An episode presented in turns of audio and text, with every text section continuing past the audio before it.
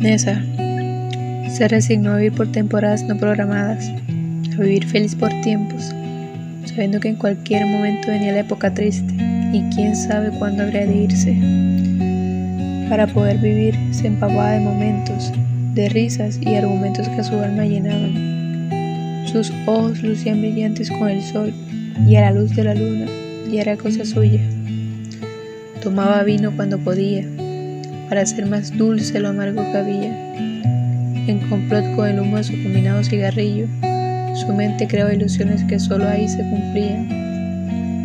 Tenía fe y se notaba. Cada noche sin falta con Dios hablaba. Le contaba con detalles, sin coma, ni sonrisa que faltara, y también lo que anhelaba. No se imaginaba su vida con su ausencia, decía. No sé si era ocurrencia de su parte, o que había decidido que el libro de su vida fuese tan solo un capítulo del libro de alguien más, en vez de crear su propio arte. No sé qué hablaba Dios con ella. Tal vez eran señales, un castigo o una prueba. ¿Y cómo saberlo sin querer saber? Quizá por eso el médico no diagnostique su ceguera.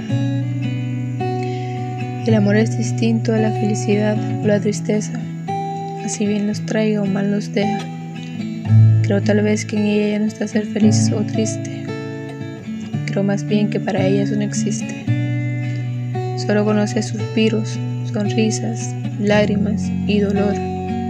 Y aunque alguien quisiera enseñarle, no es una opción, sino viene de aquel que destroza y arma su corazón.